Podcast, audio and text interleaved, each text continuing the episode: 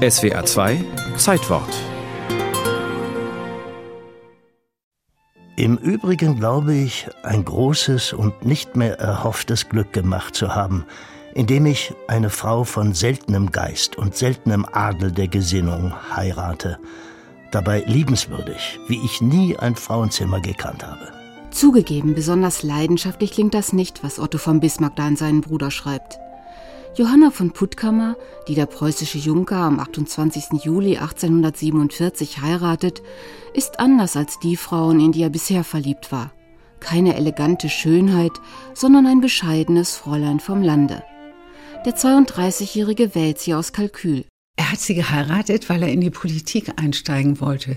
Und sie gehörte zu einem Verwandtenkreis, der politisch aktiv gewesen ist, zu pommerschen Rittergutsbesitzern. Die Bremer Historikerin Gabriele Hoffmann. Johanna dagegen liebt Bismarck vom ersten Augenblick an. Wie sehr sie ihn vergöttert, wird ihm erst später klar. Und das hat ihn aus den Schuhen gehoben, dass er so cool an die Sache gegangen ist. Und da war eine Frau, die ihn bedingungslos geliebt und ihn gestützt hat. Und das hat eben diese Ehe bestimmt, fast 50 Jahre lang. Die Briefe, die sich die beiden schreiben, gehören zu den schönsten Liebesbriefen des 19. Jahrhunderts. Ach Otto, geliebter Teurer, dich lieb ich ja nicht mit Leidenschaft. Ich denke noch nicht. Nur so tief und warm und fest und innig. Hast du je ein hingebenderes, entgegenkommenderes Wesen gekannt als mich? Der eiserne Junker wird gar poetisch, wenn er von seiner Johanna schwärmt. Eine dunkle, warme Sommernacht mit Blütenduft und Wetterleuchten. Drei Kinder bekommen die beiden. Ihre große Liebe hindert Bismarck allerdings nicht daran, auch für andere Frauen zu entflammen.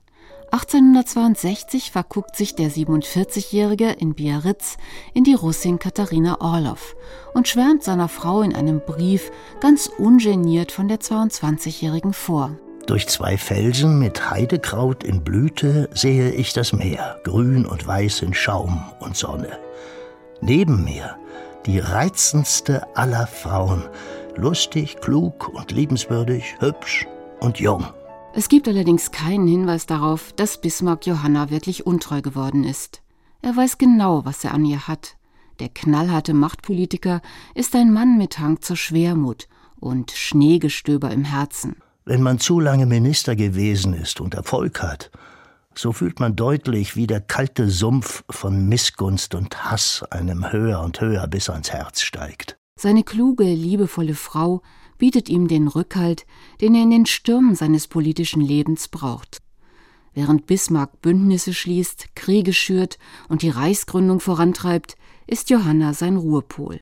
Du bist mein Anker an der guten Seite des Ufers. Reist der, so sei Gott meiner Seele gnädig. Es gibt aber auch Zeiten, da mästet sie ihr Ottochen regelrecht. Bismarck entwickelt sich zum unbeweglichen Koloss, der an zahllosen Krankheiten leidet bis ihn ein Arzt auf strengste Diät setzt. So maßlos wie in ihrer Liebe kann Johanna in ihrem Hass sein.